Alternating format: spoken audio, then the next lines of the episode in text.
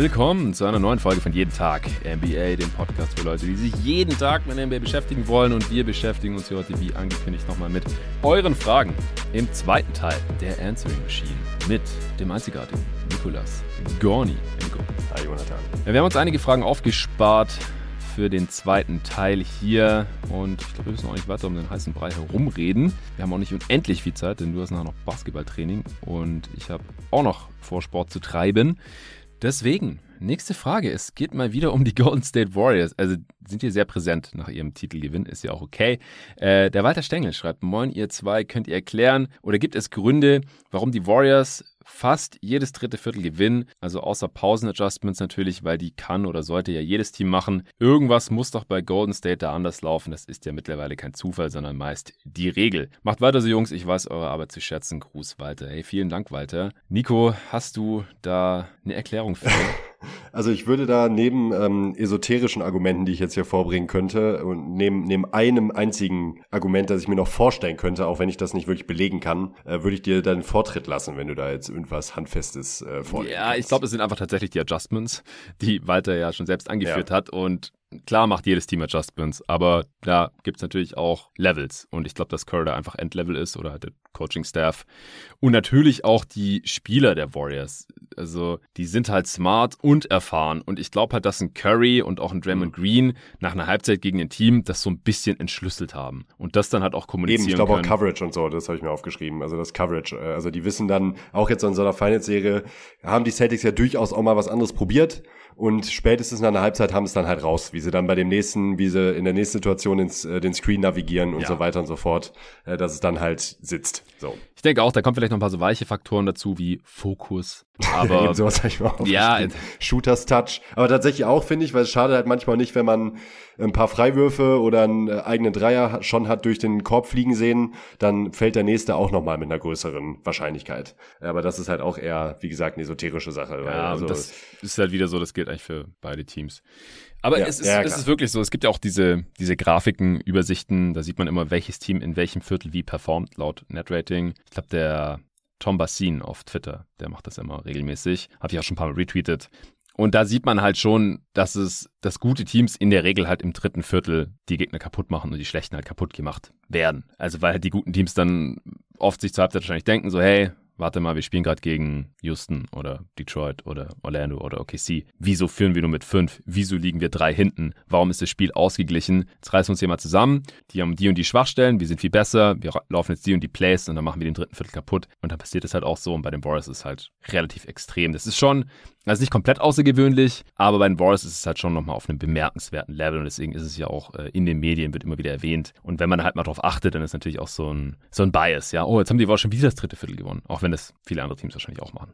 Gut, dann äh, kommen wir jetzt mal. Also es gab noch eine Frage vom Ben Bromer. Äh, der hat geschrieben, mich würde interessieren, wie eure Redraft der 2010er aussehen würde, also von 2010 bis 2019 die Top 15 Spieler draften.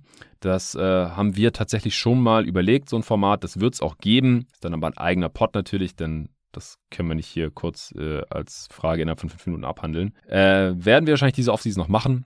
Der Plan für die Pots diese Offseason ist auch schon relativ voll. Also ich will es grundsätzlich auch nicht immer alles auf die Offseason schieben, aber das haben wir gesagt gleich, das, das machen wir dann erstmal für die 2000er, denn da haben wir ja angefangen, die Redraft zu machen oder sagen wir halt, was ich, 2003 bis 2013, das wäre dann vielleicht auch genau unsere Redraft. Guter Cut. Ja. ja. Und dann mit Torben mache ich vielleicht noch die 2018er, diese Offseason und dann könnte ich mit denen, mit dem die nächsten fünf machen. Also 2010 bis 2019 macht noch keinen Sinn, weil 2019 jetzt zu bewerten ist schon ein äh, bisschen in Reach. Und wir haben die Redraft 2018 und 2019 einfach auch noch nicht gemacht. Aber ja, also Top 15 Spieler zwischen 2003 und 2013 zum Beispiel, das werden wir höchstwahrscheinlich angehen dann. Und äh, der kommt dann im August oder September, wenn dann hier bei jeden Tag NBA, während ich im Urlaub bin, wahrscheinlich nur eine Folge pro Woche droppt. Ja, die äh, Wolves, da gab es auch zwei Fragen. Einmal vom Lukas Heigl und einmal vom Toni Wondrak. Ich lese die mal beide komplett vor. Lukas schreibt, grüß euch ihr beiden. Zunächst einmal vielen Dank für deine Arbeit während der Playoffs, Jonathan. Ich war nach dem unnötigen Aus der Wolves schon arg geknickt. Du hast es aber mit deinem überragenden Content und deiner positiven Art geschafft, dass ich die Playoffs trotzdem weiter verfolgt habe. Das ist sehr schön zu lesen. Nun zu meiner Frage. Sollten die Wolves sich nach Trades für Cat und Russell umsehen oder würdet ihr dem Kern noch eine Saison geben? Ich würde ja ein Paket aus Halliburton, Turner und Brockton für die beiden feiern. Auch wenn die ja die Pacers wohl nicht mitmachen. Welches Paket würde gut neben Edwards passen? Und wie gesagt, die Frage vom Toni schlägt in dieselbe Kerbe. Er schreibt, hallo Jungs, es gibt ja viele Gerüchte um D-Law, dass man ihn traden sollte, ist eigentlich unausweichlich oder seht ihr das anders? Was wäre denn die beste Lösung für die Wolves? Traut ihr den Wolves zu, dass sie kontinuierlich besser werden oder glaubt ihr, dass sie eher wieder enttäuschen? PS, ich höre sehr gerne deinen Podcast, mach bitte weiter so und hau. Besonders schöne Grüße an Nico und Arne raus. Das sind nämlich meine Lieblingsgäste. Hey, Nico, hast du das gelesen? Äh, hoffentlich ist auch oh, danke. Arne bald wieder dabei. Ich wünsche euch beiden viel Spaß bei dem Podcast und habt einen schönen Tag. Mit freundlichen Grüßen, Toni. Äh, an der Stelle muss ich vielleicht auch mal kurz was äh, zur Personalie Arne sagen. Die äh, Twitter-User unter euch, die haben es gestern Abend wahrscheinlich gesehen, denn da hat es Arne offiziell gemacht, dass er leider nicht mehr bei jeden Tag NBA am Start sein wird, was eigentlich unser Ziel war nach dieser Regular Season, sondern leider weniger. Denn er hat sich beruflich umorientiert. Wir hatten ja äh, im Oktober zusammen hier das Ziel ausgerufen bei jeden Tag NBA, dass er einmal die Woche fest am Start ist. Das hat dann so mehr oder minder geklappt. Meistens war es der Dienstag. Leider war er erstmal krank zu Beginn der Regular Season. Dann hatten wir beide auch irgendwie Covid und manchmal konnte er auch nicht, weil zu Hause die Kinder krank waren oder solche familiären Verpflichtungen eben dazwischen kamen. Und das ja, hat dann auch nicht ganz so funktioniert, wie wir uns das vorgestellt hatten. Eigentlich war das Ziel, dass er dann für einen zweiten Tag reinkommt, Richtung Playoffs, vielleicht noch für einen dritten dann irgendwie und dass es halt so langsam auch zu einem äh, echten Job, wie er es gesagt hat, ausgebaut werden kann. Ich bin eigentlich optimistisch, dass es finanziell irgendwie drin gewesen wäre, aber ich kann ihm halt nicht diese finanzielle Sicherheit bieten, wie ein richtiger klassischer Job und das strebt er jetzt halt an. Ich meine, der Mann hat eine Familie zu ernähren und ich habe den größten Respekt vor seiner Entscheidung natürlich. Ich finde es schade, ich glaube, wir hätten das irgendwie hinbekommen zusammen, aber wie gesagt, es, es ist sein, seine Entscheidung und er muss die beste Entscheidung für sich und seine Familie treffen. Das hat er getan. Ich bin da total cool damit. Ich unterstütze ihn damit und er ist weiterhin jederzeit eingeladen hier bei jeden Tag NBA, aber dass äh, Arne und ich das quasi als Team machen, jeden Tag NBA, das wird vorerst nicht passieren. Ab dem 1.8. hat er, hat er auch einen neuen Job, das ist dann auch ähm, Vollzeitbeschäftigung. Er wird eine berufsbegleitende Ausbildung als Erzieher machen hier in Berlin und da wird es dann nicht drin sein, dass er regelmäßig hier ist bei jeden Tag NBA im Pod. Er ist jederzeit eingeladen, der kann von mir aus jede Folge crashen, auf die er Bock hat.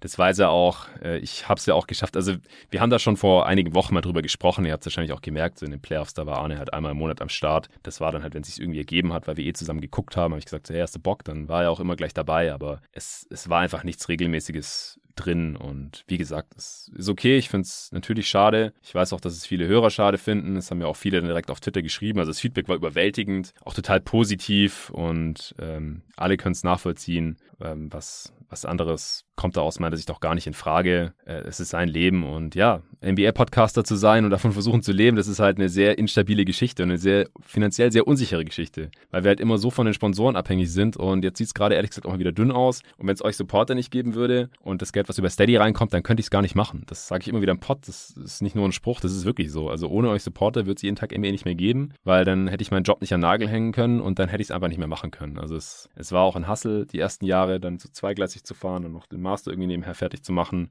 und sich immer die Nächte um die Ohren zu schlagen in den Playoffs und so. Jetzt kann ich halt gerade so davon leben. Ich wollte Arne mit reinholen, einfach weil es ein perfektes Match war, absolutes Traumduo und wie gesagt, ich, ich glaube, wir hätten es irgendwie vielleicht hinbekommen wäre dann auch mein Risiko gewesen, damit er halt safe sein Geld bekommt. Dann hätte ich vielleicht im Zweifel ein bisschen auf Geld verzichten müssen, aber es, es wäre es mir schon irgendwie wert gewesen. Aber ich verstehe natürlich auch, dass er für sich und seine Familie da mehr Sicherheit, mehr Planungssicherheit braucht. Und ja, deswegen wird es leider erstmal keinen Arne mehr geben oder sehr wenig Arne geben. Ich hoffe, ich kriege ihn für die Bulls Preview rein und wenn er halt zwischendurch mal irgendwie Bock und Zeit hat, dann ist er jederzeit herzlich willkommen. Ähm, er hat auch gesagt, die, die Tür ist nicht ganz zu, vielleicht irgendwann in Zukunft. Äh, aber wie gesagt, jetzt so, ich muss immer irgendwie auf Sicht planen und ich plane jetzt erstmal, dass, dass Luca nächste Saison noch am Start ist nach seinem Praktikum. Ich denke, das kriegen wir auf jeden Fall irgendwie hin. Der muss halt auch noch sein, sein Studium erstmal nebenher irgendwie fertig machen noch.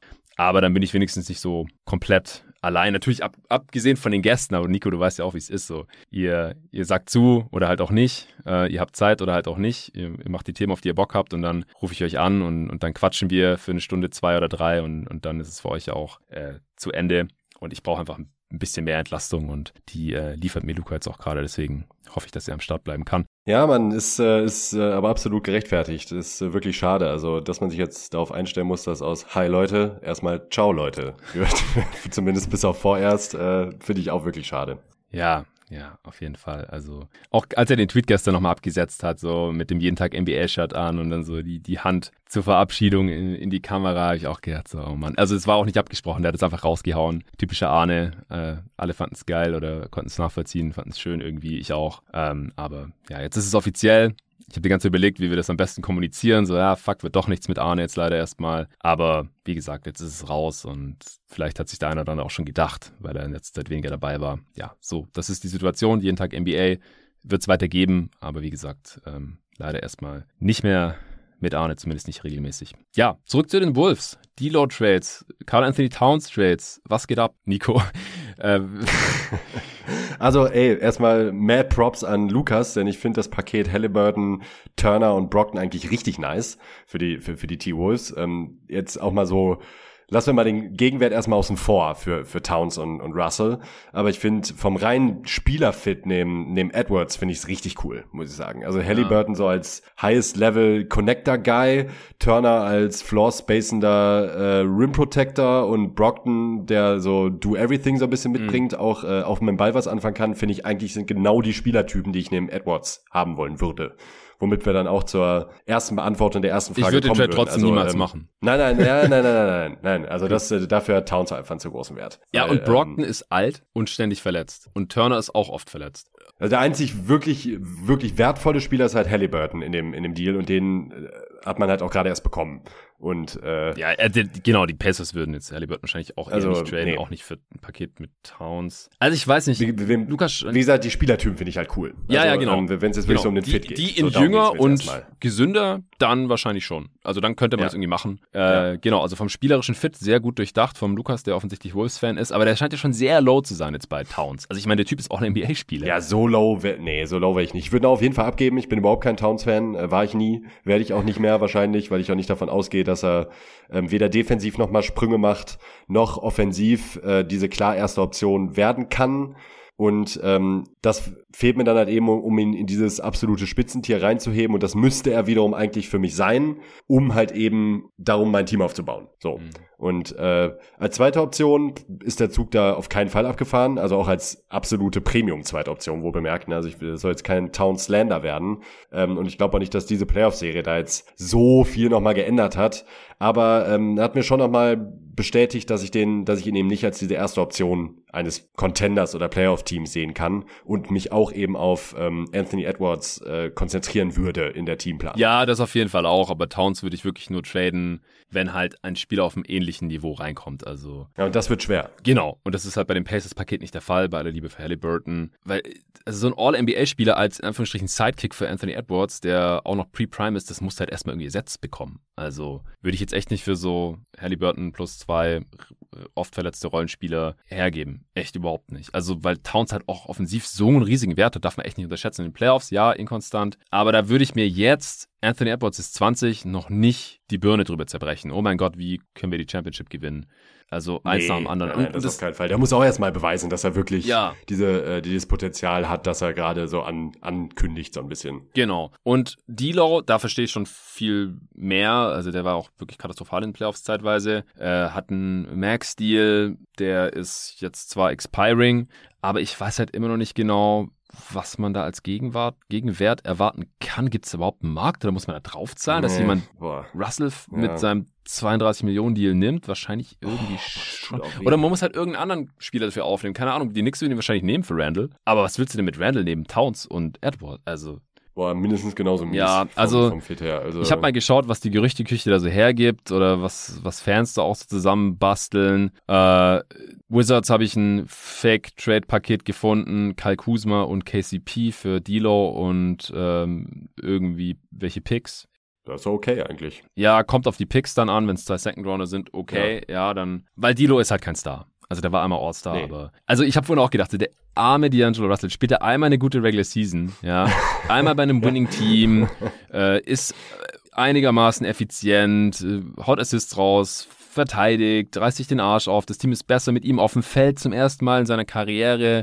Man scoret die Gegner aus mit ihm auf dem Feld. Das sind alles, ist alles neu für Dilo. Und dann spielt er eine schlechte Runde in Playoffs und alle wollen ihn getradet sehen. ähm, das ist auch schon relativ tragisch. Ich weiß nicht, ich glaube, ich würde ihn wahrscheinlich auch erstmal behalten, weil ich weiß nicht, bist du wirklich viel besser da mit Kuzma und KCP und ja. warum sollten die Wizards das nochmal machen? Ich weiß nicht, vielleicht weil die ein bisschen voll sind auf dem Flügel, aber Kai Kuzma ist glaube ich, noch eher der, den ich behalten würde, wenn ich irgendwas gewinnen will mit mhm. Beal und KP. KCP hat ja eigentlich auch das bessere komplementäre Skillset als D'Lo neben Beal. Keine Ahnung. Und dann habe ich noch gelesen zu den Clippers gegen Norm Powell und Marcus Morris. Warum sollten die Clippers das tun?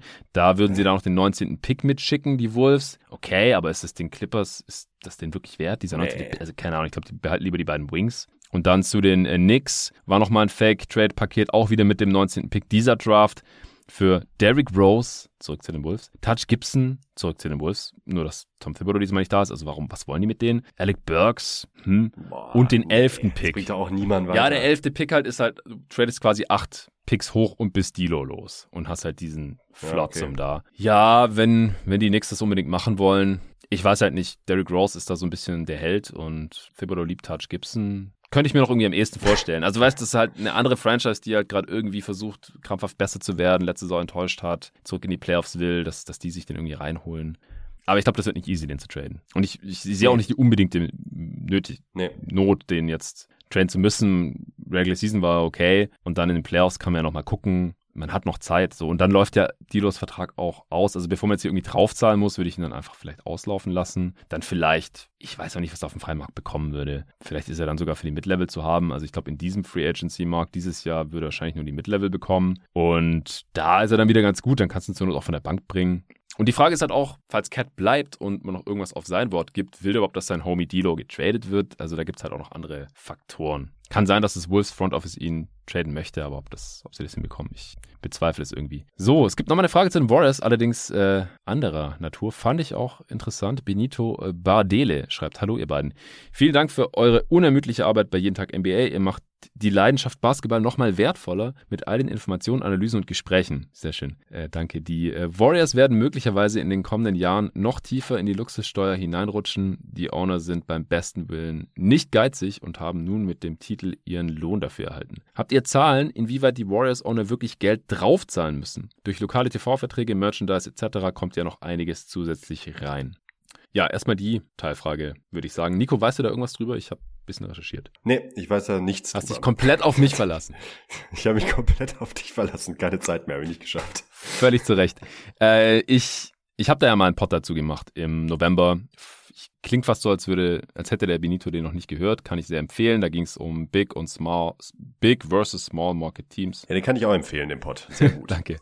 Ja, also wenn man sich dafür interessiert, interessiert ja auch nicht jeden, aber ich habe da überdurchschnittlich viel positives Feedback für bekommen. War ein Solo-Pod, da habe ich mich mal wirklich reingekniet und geguckt, okay, welche Teams zahlen eigentlich Lux Luxury Tax grundsätzlich? Äh, wie viel sind die Teams wert? Wie viel sind die auch wert geworden? Äh, was sind so die Einnahmen dieser Teams und wer zahlt wirklich drauf so?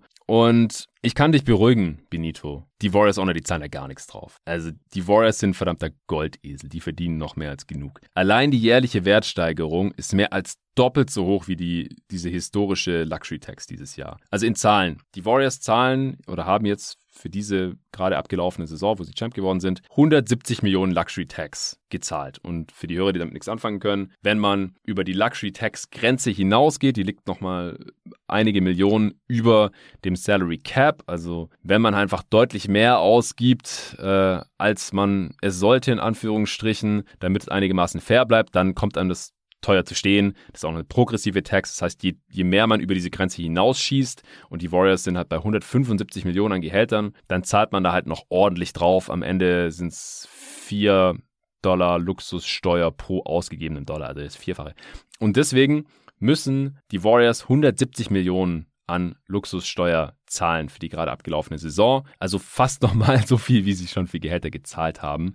Das ist die höchste Luxussteuer Rechnung aller Zeiten. Aber die Wertsteigerung der Golden State Warriors als Franchise seit dem Kauf von Joe Lacob und Co.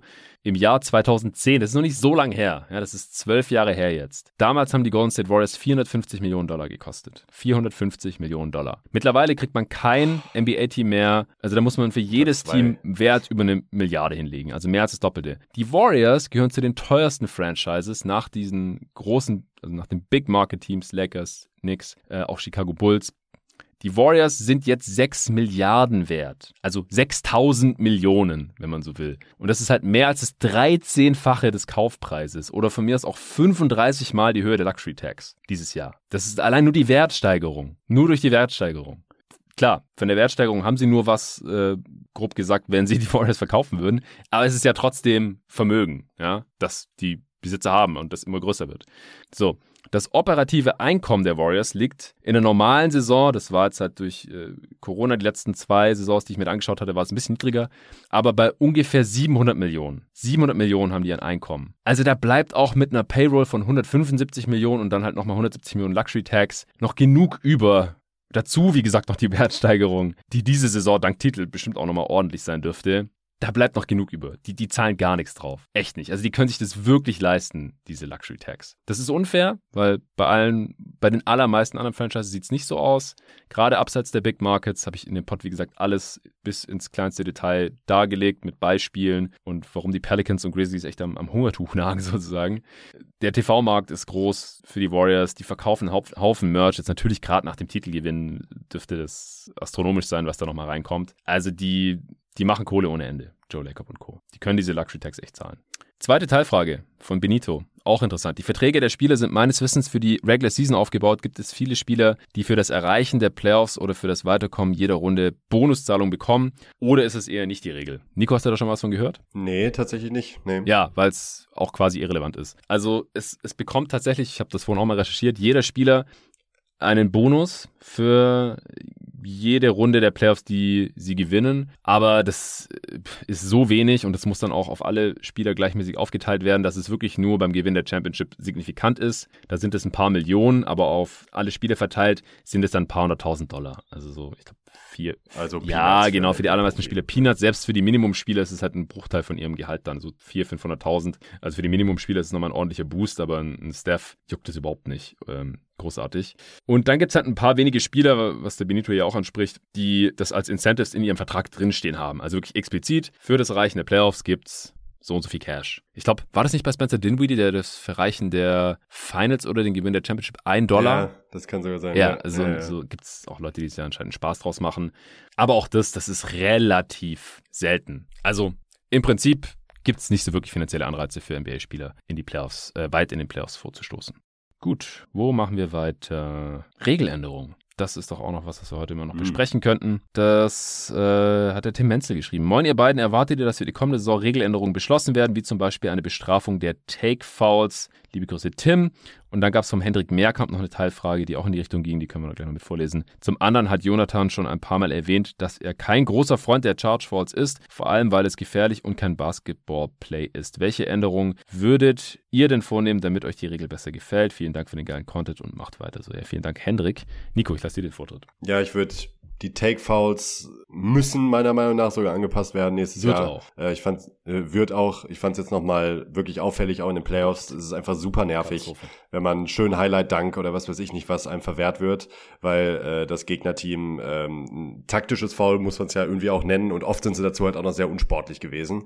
Das, äh, das, das kommt auch noch dazu. Man kann es auch super problemlos äh, lösen, wie in, ich glaube, in, in Europa ähm, sind es zwei Freiwürfe und Ballbesitz, ähm, in der G-League ein Freiwurf und Ballbesitz. Ähm, irgendeine dieser beiden Les äh, Lösungen sollte man da, da anpeilen, da hat man das Problem auch ganz schnell im Griff. Ja, also ich bin da gerne für die radikale Lösung, zwei Freiwürfe Ballbesitz. Ja, ich auch. Nach ich Ermessen auch. des Schiedsrichters. Dann muss man da auch nicht jedes Mal gucken, oh, war das jetzt Clear Path oder was ist, also beim Clear Path Foul ist es ja auch so, dann muss da jedes Mal reviewed werden. Ey, lass doch einfach deinen Ref entscheiden. Der steht doch direkt daneben. Da stehen drei Dudes, die gucken da alle zu. Die werden doch wohl innerhalb von einer Minute sich einigen können oder eigentlich innerhalb von Sekunden müssten die sich doch einigen können. Klar, vielleicht sind sie nur 99 oder 95 Prozent der Fälle dann im Recht, aber come on, lass doch die Leute einfach spielen. Es muss so unattraktiv wie möglich gemacht werden für die Defense, diese scheiß Euro. Das ist, das ist ja auch eine Katastrophe, dass Eurofouls genannt wird, diese Take-Fouls zu begehen. Die nerven einfach so sehr. Ich habe es mir diese Saison so oft gedacht, warum haben die das nicht schon in der letzten Offseason nicht abgeschafft? Jetzt haben sie es anscheinend beschlossen hier, Board of Governor, in, in so einer Vorrunde. Ich glaube, die genaue Regel steht noch nicht fest, aber ich bin sehr, sehr froh, dass wir diese scheiß Take-Falls hoffentlich nie ja. wiedersehen. Echt so ja. hässlich. Ich gehe auch davon aus, ja.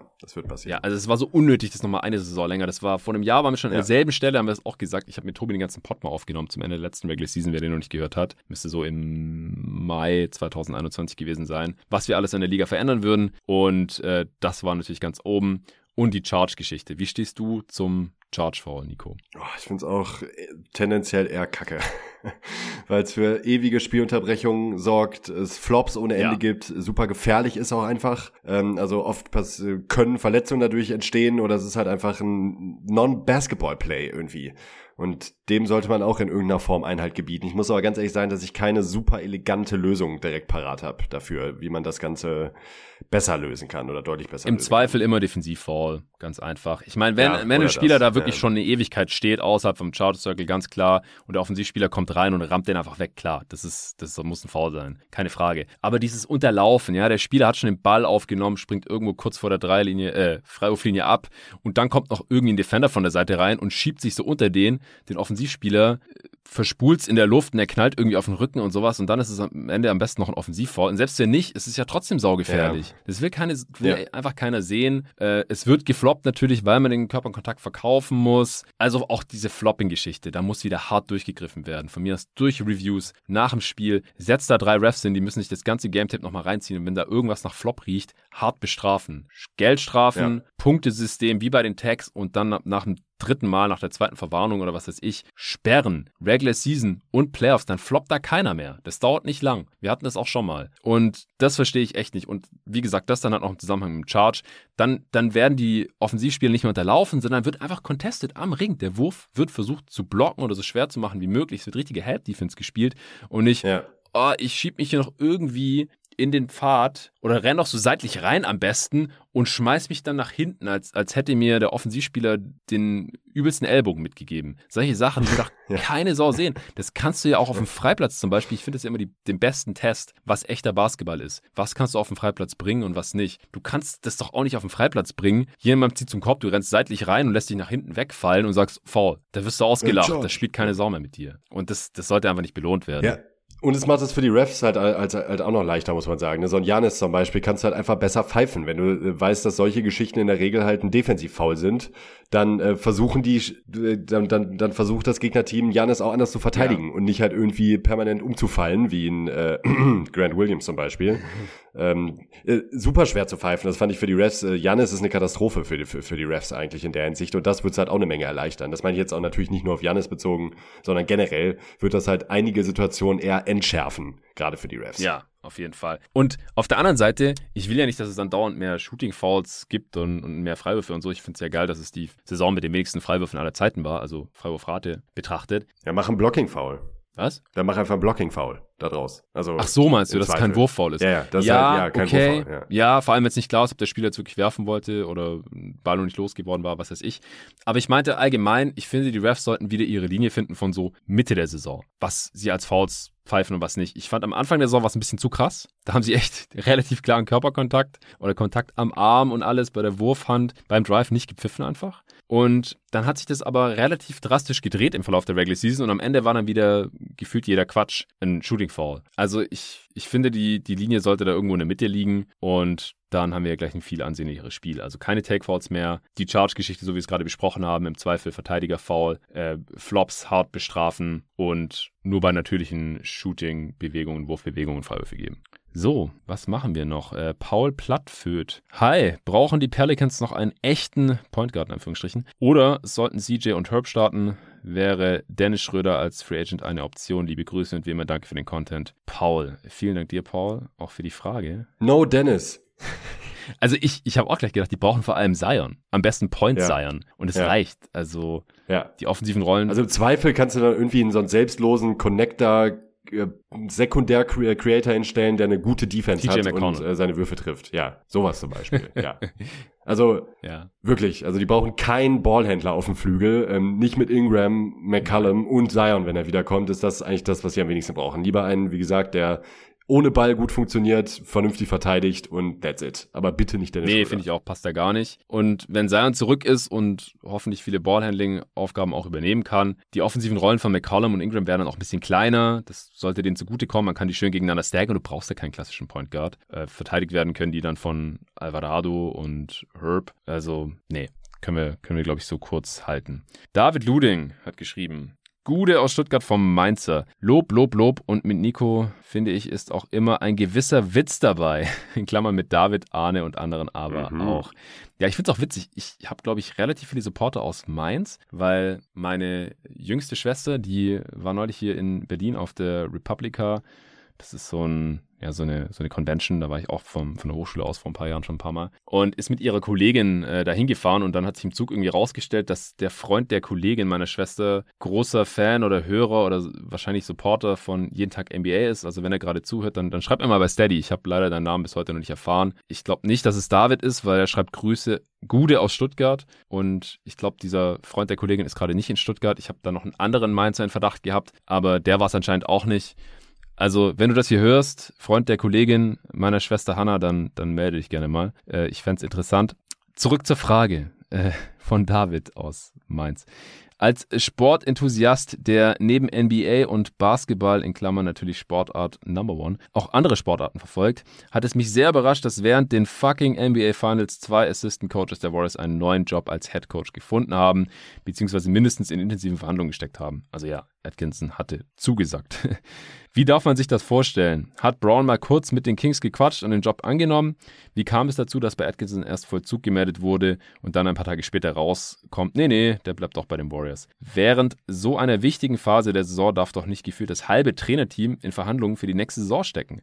Mir fallen keine Beispiele aus anderen Sportarten ein, wo dies ähnlich läuft. Grüße, Nico. Ja, also gerade in Bezug auf Coaching-Staff werden Verhandlungen, äh, weil die ja alle auch irgendwie connected sind, das ist äh, da wirklich ein extremes Netzwerk, mhm. weil, was es anbetrifft, äh, werden da permanent laufen. Und äh, ich kann mir vorstellen, dass in dem Fall jetzt immer, ist ja immer eine Frage auch, welche Seite es zuerst ähm, veröffentlicht, beziehungsweise bekannt gibt. Und wenn das jetzt die Receiving Teams sind in dem Fall, ähm, dann kann man denen auch keine Vorwürfe machen, weil für die schon lange Offseason in dem Fall. Äh, die ähm, machen halt ihre Moves und machen die öffentlich. Es wird ja sogar stellenweise gemunkelt, dass von den äh, Gegnerteams äh, solche Sachen geleakt werden, um Unruhe reinzubringen. Hm. Das halte ich dann allerdings wieder für ein bisschen, ja, ähm, Kaffeesatzleserei. Ähm, würde ich jetzt mal dahingestellt lassen. Ähm, trotzdem glaube ich halt auch, man vergisst halt, das ist das Daily Business der Coaches und gerade auch der Assistant Coaches. Natürlich sind die in so einer Finance-Serie absolut absolut fokussiert auf ihren Job, aber es das heißt nicht, dass du nicht am, am Tag parallel eine Stunde einen Call machen kannst mit einem äh, mit einem interessierten Team. Ja. Gerade wenn es um deine eigene persönliche berufliche Zukunft geht. Ja, die müssen ja nicht irgendwie äh, 24/7 sind die da ja nicht beschäftigt. Also es ist halt irgendwie Gang und Gäbe in der NBA, wie es in anderen Sportarten ist oder warum es da anders ist, keine Ahnung ehrlich gesagt. Ich bin NBA-Podcaster und beschäftige mich nicht mit anderen Sportarten als Basketball und da auch ehrlich gesagt nur mit der NBA. Also, das ist nichts Besonderes. Wie es bei Atkinson jetzt abgelaufen ist, zumindest die offizielle Version ist, dass ähm, er sich mit seiner Familie doch dazu entschieden hat, halt in Golden State zu bleiben, also in San Francisco. Vielleicht hat der Gewinn der Meisterschaft auch eine Rolle gespielt. Es ist wahrscheinlich auch super entspannt, einfach der Assistant bei den Warriors zu sein und erfolgreich zu sein. Der Druck ist auf Kerr und anderen sehr viel entspannter halt als in äh, Charlotte zu versuchen, irgendwie die Playoffs krampfhaft zu erreichen und dann einen eigentlich soliden Headcoach in Borrego zu beerben, es dann erstmal besser zu machen. Ich hätte es Atkinson zugetraut. Ich fand es einen sehr guten Kandidat da. Bei Mike Brown bin ich schon deutlich äh, skeptischer bei den Kings, ehrlich gesagt. Aber ja, so kann man halt nicht wirklich was dagegen sagen. Und was letztendlich die wahren Gründe sind, das werden wir nicht erfahren. Aber wie gesagt, dass der Prozess so aussieht, das, das ist eigentlich allgemein anerkannt und ich halte es auch nicht für problematisch, ehrlich gesagt. Wenn man jetzt beim Gegner anheuern würde oder sowas, dann wäre es was anderes. Oder bei einem, weiß ich nicht, bei einem Team, das man gerade erst geschlagen hat oder irgendwie sowas, aber war ja hier nicht annähernd der Fall. Das waren irgendwelche Franchises, die nichts, überhaupt gar nichts mit den Playoffs zu tun hatten. Ja, nochmal äh, unser Lieblingsthema, Nico, vom äh, Till Oberer. Hey ihr zwei, zuerst will ich kurz sagen, dass, ich, dass sich die Mitgliedschaft sehr lohnt und ich jeden Pod super gerne höre. Was ist denn los hier mit den Leuten? Jeder, fast jeder bei seiner Frage noch irgendwie hier die Lobeshymne mit rangepackt. Finde ich sehr cool. Vielen, vielen Dank. Tut gut. Äh, vielleicht, weil die Saison vorbei ist oder so. Da habe ich allgemein jetzt relativ viel Feedback bekommen. Danke, danke, danke. Äh, zu meiner Frage, holt LeBron noch einen Ring? Und unter äh, welchen Umständen Güte, könnte das in LA ey. möglich sein? Ja, hier kurz vor Torschluss noch die Frage. LeBron James Wie geht es weiter mit ja. ihm, Nico? Ähm, wir haben ja eben auch schon so ein bisschen beantwortet. Also ich kann mir nicht vorstellen, dass man mit diesem Trio Westbrook, James und Davis einen Titel holen kann. Ähm, Westbrook hat meiner Meinung nach und Coaching hin, Coaching her, also an Vogel lag's sicherlich nicht in diesem Ausmaß zumindest, ähm, dass er performt hat, wie er performt hat, auch wenn man sich das gerne einreden wollen würde. Wir haben in der letzten Offseason noch versucht, ein paar Sachen irgendwie ein bisschen positiver zu sehen und mit ganz viel Konjunktiv da irgendwie einen Case machen können, dass die vielleicht im entfernten Dunstkreis von Contendern sein könnten. Ähm, haben gezeigt, dass sie es nicht können. Und ich sehe da, um echt zu sein, auch keinen Weg dagegen, wenn man jetzt nicht irgendeinen super äh, Magic Move aus dem, aus dem Ärmel zaubert und jetzt mal beispielsweise Westbrook für Lillard oder Kyrie eintütet, die beide komplett gesund auf absolutem Top-Niveau die ganze Saison durchspielen, Davis komplett fit bleibt, wieder an Bubbleform anknüpft und James mit fast 40 Jahren mittlerweile, ähm, ohne jetzt übertreiben zu wollen, aber er geht mehr auf die 40 zu als auf die 30 und zwar deutlich.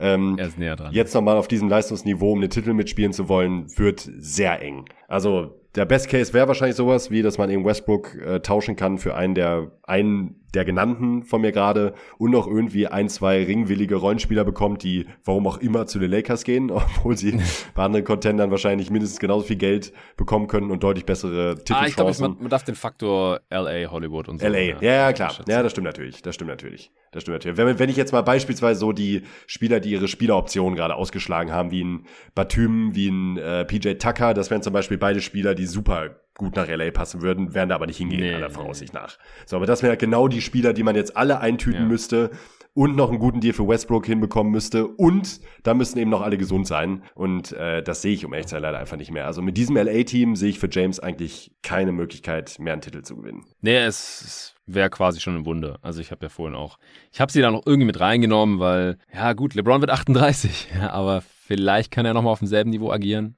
Und irgendwie kriegen sie es hin, dass er sich in der Regular Season ein bisschen schonen kann. Muss ja auch nicht unbedingt wieder knapp am Tops, an der Topscorer-Krone scheitern. Das ist ja alles ein bisschen drüber eigentlich. Es hängt halt alles an AD. Macht der Typ sich jetzt fit in der Offseason? Sieht er ganz anders aus als letztes Jahr? Kann der einigermaßen fit bleiben oder sie wieder Anthony Day to Davis? Also, ich bin da nicht besonders optimistisch, aber es ist halt schon irgendwie wahrscheinlich möglich. Und Westbrook muss halt weg. Also, er müsste auf seine Player Option verzichten, ja, das ja. wird er niemals tun. Ähm, okay. Und dann müsste, muss man ihn halt eigentlich traden. Und das wird sehr schwer dass man dadurch halt auch irgendwie signifikant besser wird. Keine Ahnung, jetzt gibt es diese Kyrie Irving-Gerüchte. Ich wüsste nicht mal, was ich davon halten würde, wenn der jetzt dahin kommt. Also klar, passt viel besser als Westbrook, gar keine Frage, aber es passt ungefähr auch jeder besser als Westbrook zu LeBron und AD. Der könnte halt auch das Team in der Regular Season irgendwie tragen, wenn er halt am Start ist, aber weiß man ja auch nicht so genau. Und es wird auch überhaupt nicht einfach, äh, Kyrie Irving irgendwie zu den Lakers zu bekommen. Also das wird schon super, super, super schwer ich habe da jetzt auch nicht den goldenen Weg. Und es ist auch ein Thema, was hier im Pod wirklich immer und immer wieder besprochen wird die Frage gibt es gefühlt bei jeder zweiten Ernstwing Machine. Aber ah, ich habe gedacht, hier so kurz vor Start der Offseason und mit dir natürlich, da, da müssen wir noch kurz über Brown sprechen. Äh, hast du noch Zeit für eine Frage? Oder du musst los ins Training? Ja, komm, eine machen, eine wir, noch. machen wir noch. Eine machen wir noch. Ich, ich denke mir nur eine, eine Sache, die halt immer, die wollte ich jetzt noch kurz loswerden bei, den, bei den Lakers und auch bei, bei Westbrook.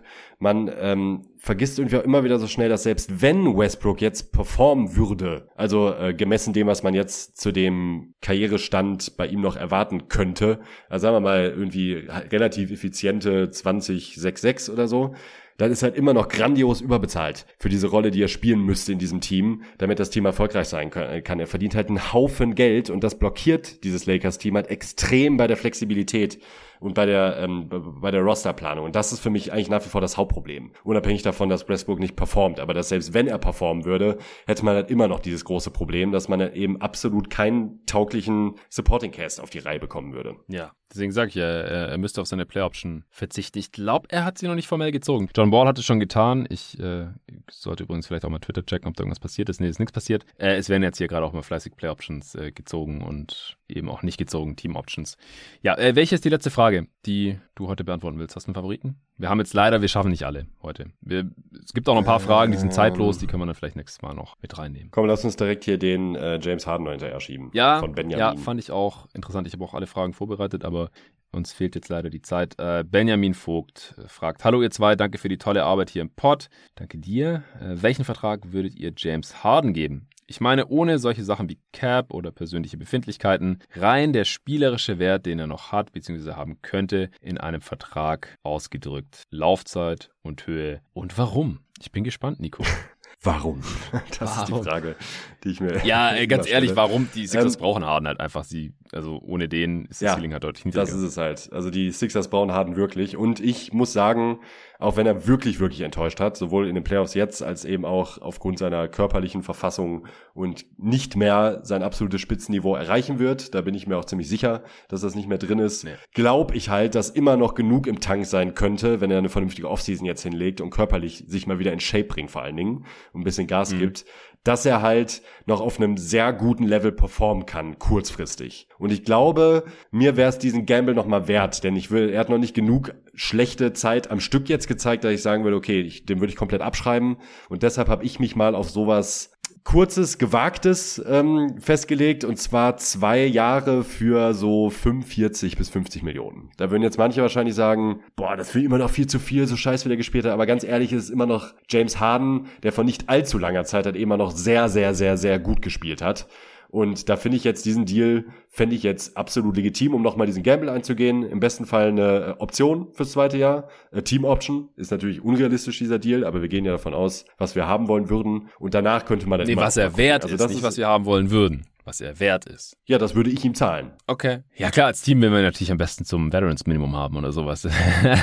aber ja, realistisch. Also ja gut, aber was er wert ist, ja, ja aber mehr wäre mir auch nicht mehr wert. Okay. Also jetzt so 50 über, Millionen, über also 25 Millionen mal zwei. Ja, ungefähr, genau. So, so, so wie Jalen Brown gerade kriegt ungefähr, der ist glaube ich so in der Ecke, ungefähr. Ja, ja, okay, ja, der hat halt keine Max Extension bekommen damals. Äh, ja, ja, korrekt. klar. Also ich finde, Harden ist noch mehr wert. Ich habe mir 100 ja. über drei Jahre aufgeschrieben, das sind 33 pro Jahr. Ich habe halt mal geschaut, ja, wer verdient alles 30. Wir haben es vorhin gesagt, Wiggins. Ja, klar. D-Low. Also sorry, Harden ja, ist ja. viel besser als D'Angelo fucking Russell. Ja, der ist überbezahlt, aber. Und Cap Spike kommt auch noch dazu. Ha? Aller Voraussicht nach. Und Cap Spike kommt wahrscheinlich auch noch aller Voraussicht nach. Dazu. Ja, aber der wäre also, erst in drei Jahren. Also das, da müsste der Deal ja, dann länger dann gehen. Aber der, der Cap, der steigt immer weiter kontinuierlich auch schon vor dem Cap Spike. Das äh, ist ja auch so. Aber ich, also 30 bis 35 Millionen ist ja schon noch wert. Er ist halt nicht diese 47, 50 oder noch mehr wert, äh, die er jetzt halt mit seiner Play Option verdienen würde. 47 und mit einem Max Deal natürlich auch 270 Millionen für fünf Jahre. Ja, niemals im Leben. Aber 100 über drei. Am besten natürlich Declining, ja, da verdient er jedes Jahr weniger, vielleicht äh, 35, mhm. äh,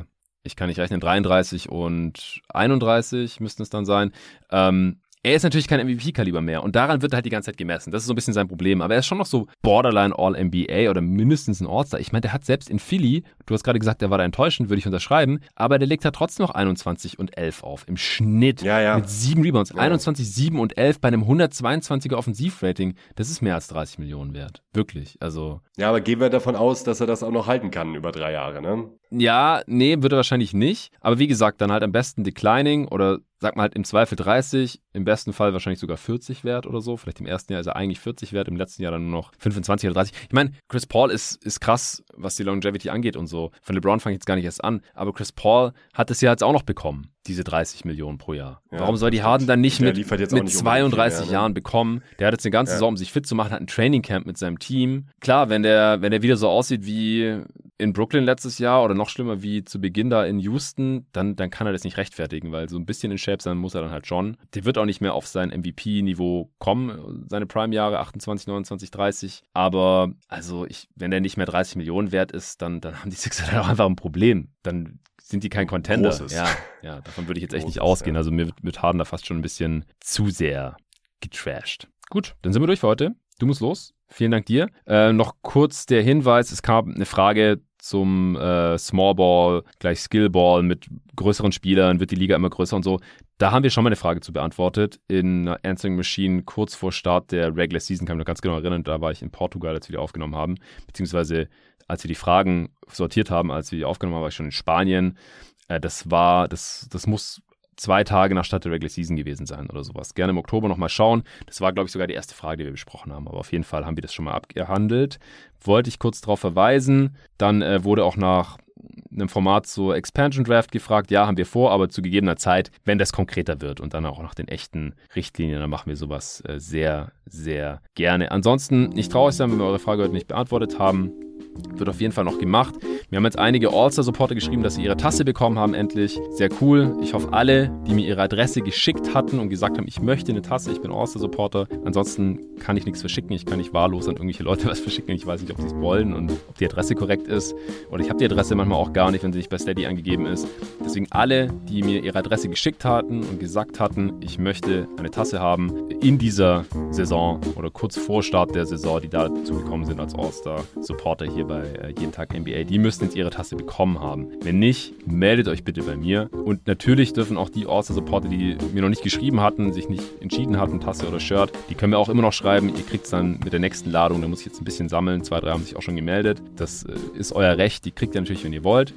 Und äh, die Shirts haben jetzt auch noch mal ein paar geschrieben. Die gehen jetzt raus. Das hat sich leider alles verzögert und mussten das Design ändern. Da gab es Probleme mit dem Hersteller, weil der Podcast heißt halt jeden Tag NBA. Es war letztes Jahr kein Problem. Da haben die Supporter alle ihre Oster. Ähm, Goodies bekommen, ihre Shirts auch, mit jeden Tag NBA drauf. Jetzt ging es auf einmal nicht mehr. Ich habe auch keinen anderen Anbieter kurzzeitig gefunden. Für die Tassen ja, für die Shirts nein, war ein großes Hickhack hin und her. Ich bin da doch einfach kein Klamottenhändler, ich bin NBA-Podcaster und Journalist.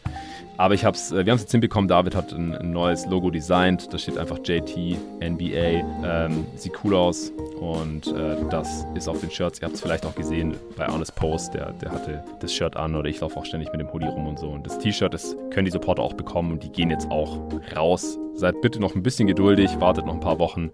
Und äh, falls ihr dann Ende Juli immer noch kein Shirt bekommen habt, obwohl ihr eins haben wolltet und mir geschrieben habt und auch eure Größe mir geschickt habt, dann meldet euch gerne nochmal. Oder wenn ihr jetzt im Nachhinein noch eins haben wollt. Gut, vielen Dank dafür. Danke dir, Nico. Allen nochmal danke fürs Zuhören, für euren Support, auch in der Saison. Ich wünsche euch noch ein schönes Wochenende und der nächste Pod wird dann die Mock-Off-Season sein. Droppt am Montagmorgen. Bis dahin.